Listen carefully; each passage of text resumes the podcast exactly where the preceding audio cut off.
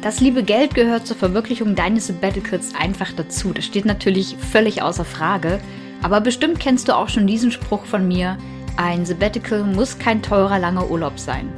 Deshalb zeige ich dir in dieser dreiteiligen Serie, wie du deine Sabbatical-Finanzen so auf die Reihe kriegst, dass du deine Auszeit mit Leichtigkeit, Spaß und Freude planen und finanzieren kannst. Also, los geht's! Ich muss mal raus. Der Sabbatical Podcast für deine achtsame Auszeit vom Job. Und damit Hallo und herzlich willkommen zum ersten Teil der kleinen, aber feinen Podcast-Serie rund um das Thema Sabbatical Finanzierung. Ja, es ist eine der Herausforderungen für viele Sabbatical-willige Menschen da draußen. Und auch ich bekomme immer mal wieder die Rückmeldung dazu, dass die finanzielle Situation und somit das liebe Geld, wie es immer so schön heißt, wirklich relativ große Hürden sind, die auf dich zukommen, wenn du dich ähm, der, mit der Realisierung deines Sabbaticals, mit deiner Sabbatical-Planung beschäftigst.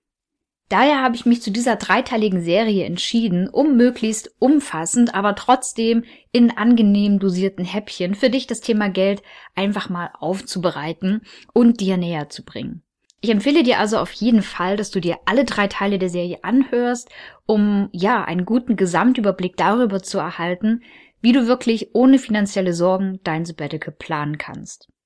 Falls du noch kein Abonnent oder Abonnentin dieses Podcasts bist, dann setz doch gleich mal das Häkchen und folge diesem Podcast. Dann verpasst du natürlich auch nicht die weiteren Folgen, die in dieser kleinen dreiteiligen Miniserie zu hören sein werden. Also starten wir mit dem Thema dieses ersten Teils der Reihe, nämlich mit der Frage, wie viel kostet eigentlich ein Sabbatical, beziehungsweise natürlich ganz im Speziellen, wie findest du raus, wie teuer, wie viel Geld letztendlich dein Sabbatical kosten wird? Das Thema Geld ist in den letzten Jahren wirklich zu einem meiner absoluten Lieblingsthemen geworden. Das hätte ich vor fünf Jahren selber noch nie von mir behauptet. aber selbst das Sparen für mein Sabbatical, aber nicht nur dafür, sondern generell zu sehen, wie jeden Monatsanfang meine eigenen ganz persönlichen Sparraten in die jeweiligen Töpfe fließen, automatisiert, ist einfach ein mega geiles Gefühl. Pay yourself first ist da immer mein Prinzip. Ähm, dazu aber natürlich in einer anderen Folge noch etwas mehr dazu. Heute soll es wirklich erstmal darum gehen, ja, erstmal äh, um das Thema Geld an sich. Ich möchte dir da ganz kurz einmal einen ja, positiven Einstieg äh, in das Thema Geld vermitteln, bevor es dann wirklich um die Kosten deines ganz persönlichen Sabbaticals geht. Und falls du mit dem Thema Geld bisher eher negative Gefühle verknüpft hast, möchte ich dir deswegen erstmal noch was Positives mit auf den Weg geben. Und zwar, du kannst da gerne in Ruhe nochmal drüber nachdenken, aber für mich ist Geld einfach nur ein neutrales Werkzeug, was mir im Falle meines Sabbaticals einfach mehr Freiheiten schenkt und mir dient, um meine Träume zu erfüllen. Leider sind viele Glaubenssätze rund um das Thema Geld so weit verbreitet in unserer Gesellschaft und wir hören ganz viel vom Umfeld äh, so ein bisschen so ja negative äh, Geldglaubenssätze, zum Beispiel Geld sei schmutzig, Geld verdirbt den Charakter und so weiter und so weiter. Und deshalb ist mir wichtig, dass du verstehst, dass Geld an sich weder positiv noch negativ ist. Geld verstärkt einfach nur das, was schon da ist. Was soll das jetzt genau heißen? Das heißt natürlich gerade so im, im Sinne von Geld verdirbt den Charakter und so weiter.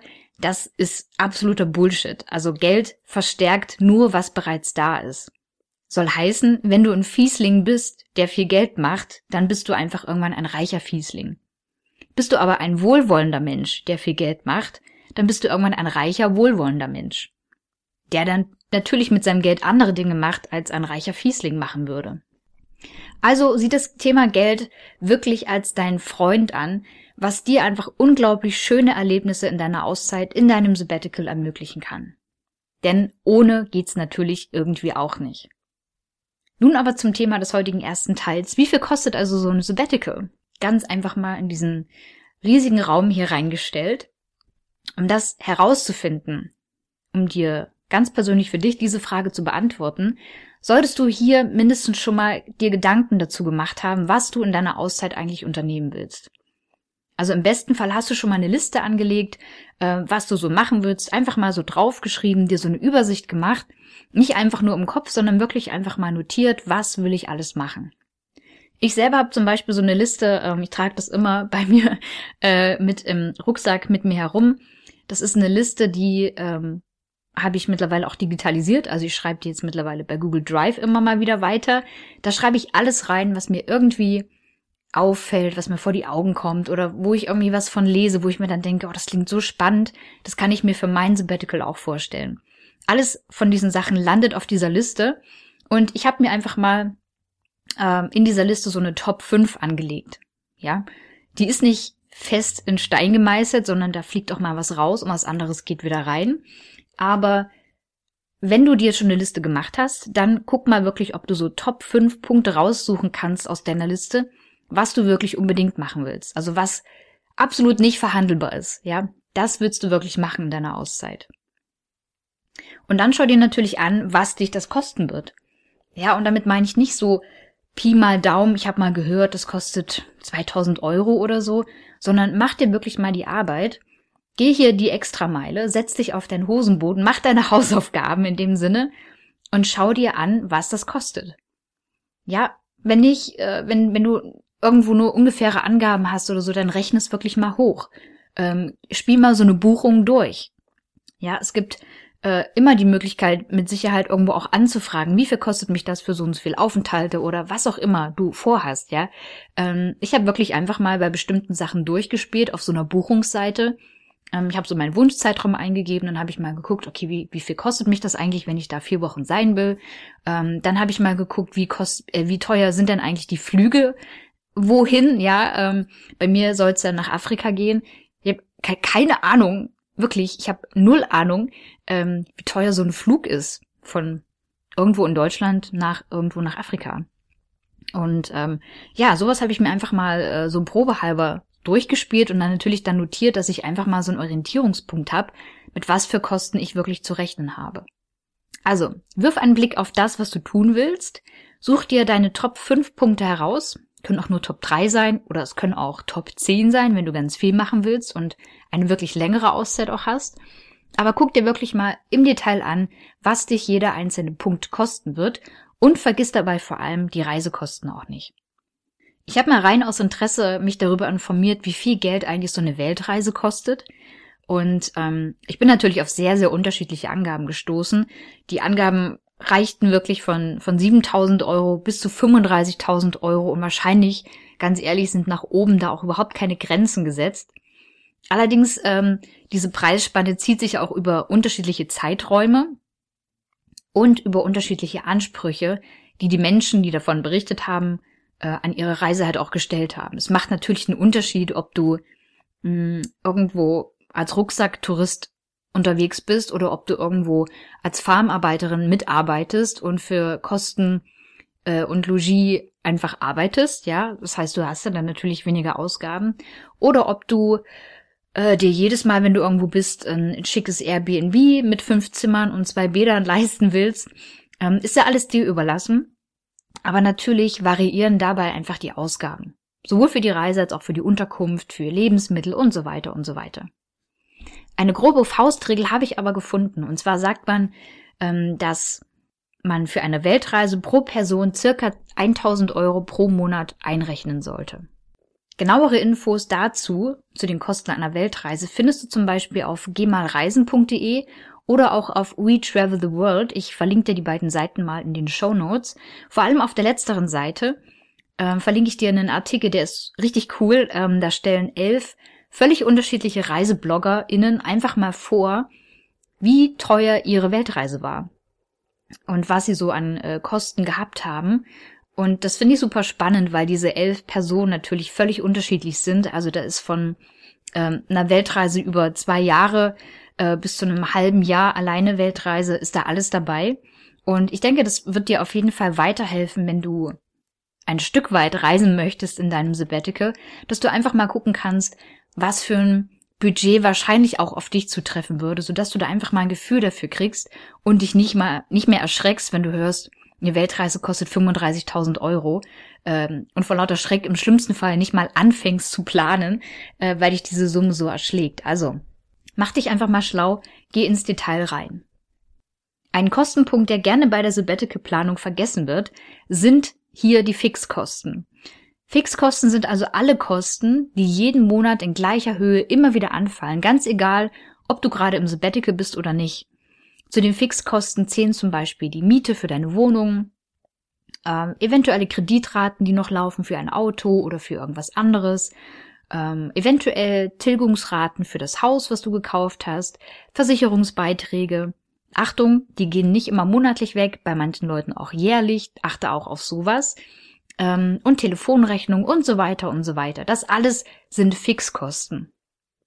Schreib dir also einfach mal auf, welche Fixkosten du auch während deines Sabbaticals weiterlaufen hast, damit du diese nämlich nicht aus den Augen verlierst und bei deiner Budgetplanung, ja, dir so ein Reisebudget aufstellst, aber völlig vergisst, ähm, huch, ich habe ja zu Hause auch noch ähm, jeden Monat Raten äh, oder, oder Fixkosten generell, die abgehen, die dürfen natürlich auch nicht vergessen werden. Und wenn du über deine Ausgaben generell bisher noch gar keinen Überblick hast, dann empfehle ich dir dringend mal ein Haushaltsbuch zu führen. Ja, das ist unsexy, aber weißt du, was noch unsexier ist? Wenn am Ende deines Geldes noch ganz viel Sabbatical übrig ist. Und das wollen wir nicht. Also, mach die Hausaufgaben auch an der Stelle, führe einfach mal ein Haushaltsbuch und bekomm dadurch einfach mal ein Gefühl dafür, wie viel Geld du eigentlich jeden Monat reinbekommst und wie viel Geld davon eben auch wofür wieder weggeht. Hast du vielleicht schon Sparraten? Vielleicht sagst du auch, bist du auch gerade noch an der Stelle, wo du sagst, ich habe eigentlich gar nichts übrig am Ende des Monats, also ich weiß gar nicht, wie ich was zur Seite legen soll für mein Sabbatical. Ganz ehrlich, ich bin mir ziemlich sicher, dass es auch bei dir noch Stellschrauben gibt, wo du was optimieren kannst. Aber zum Thema Sparen äh, geht es dann wahrscheinlich noch im dritten Teil hier in dieser Miniserie. Also da möchte ich noch gar nicht so weit vorausgreifen. Nur an der Stelle nochmal der Tipp für dich. Führe gerne ein Haushaltsbuch. Du kannst es natürlich ähm, in, also handschriftlich machen.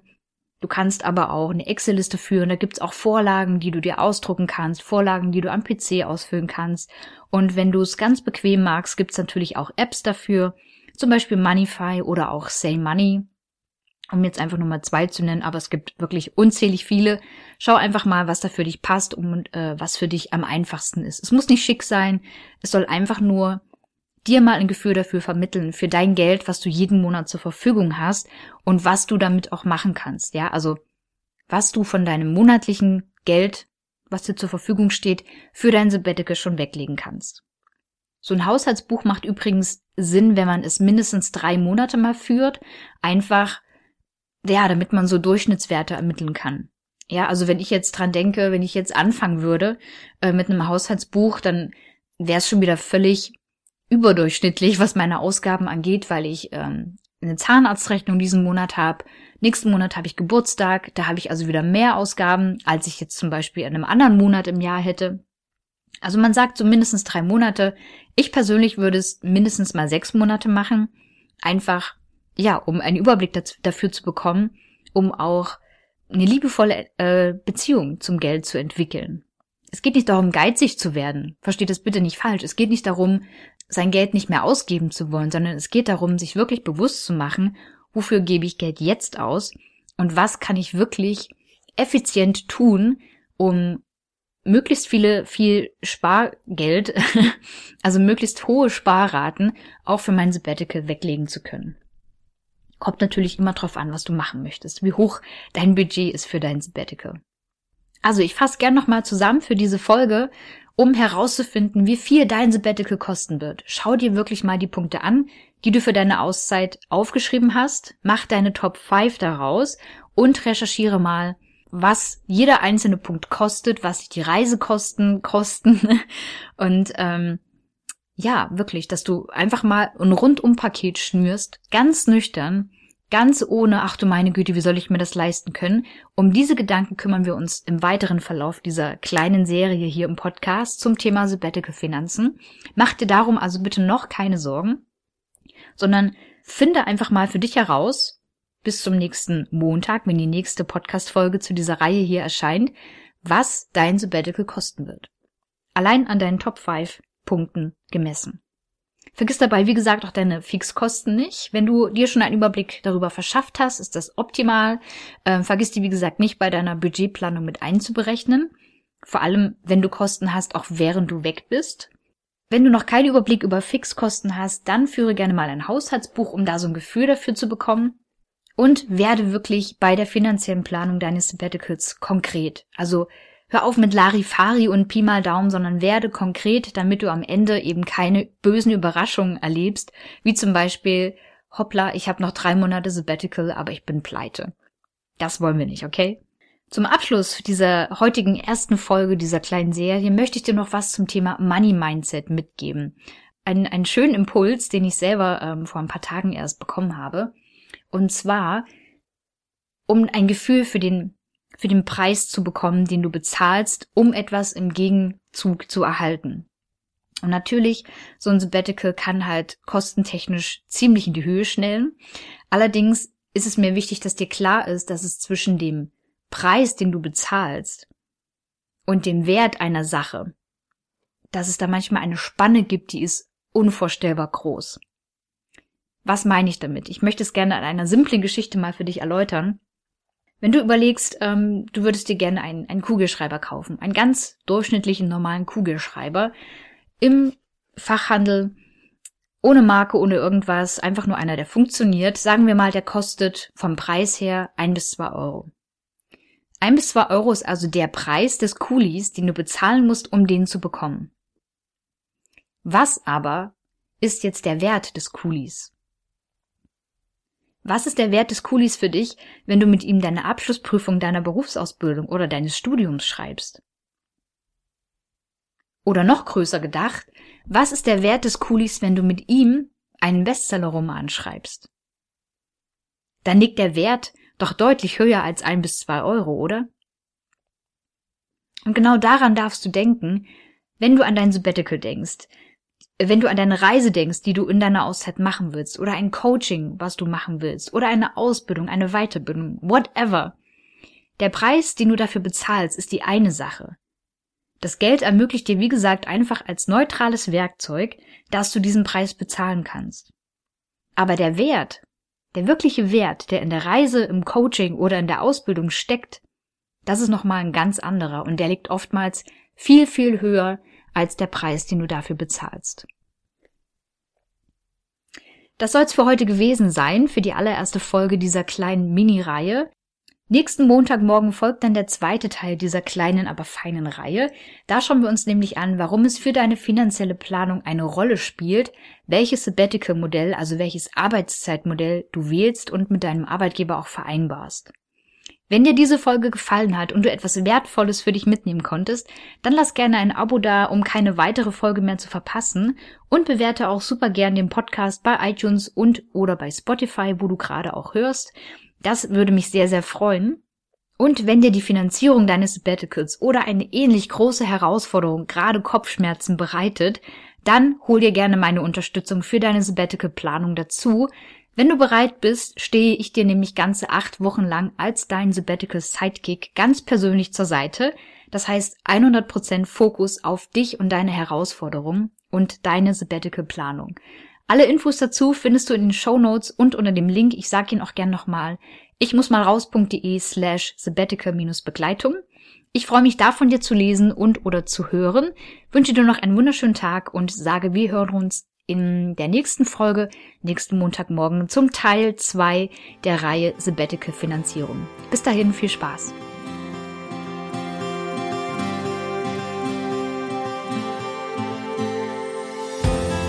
Wie cool, dass du dir diese Podcast-Folge bis zum Ende angehört hast.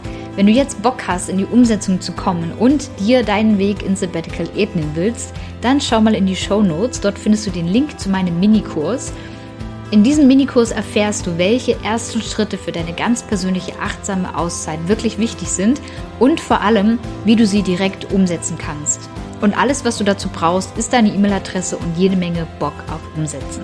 Schau also gerne vorbei auf ich muss mal raus.de slash Minikurs und melde dich an. Ich freue mich, wenn ich dich ein Stück auf deinem Weg ins Sabbatical begleiten kann.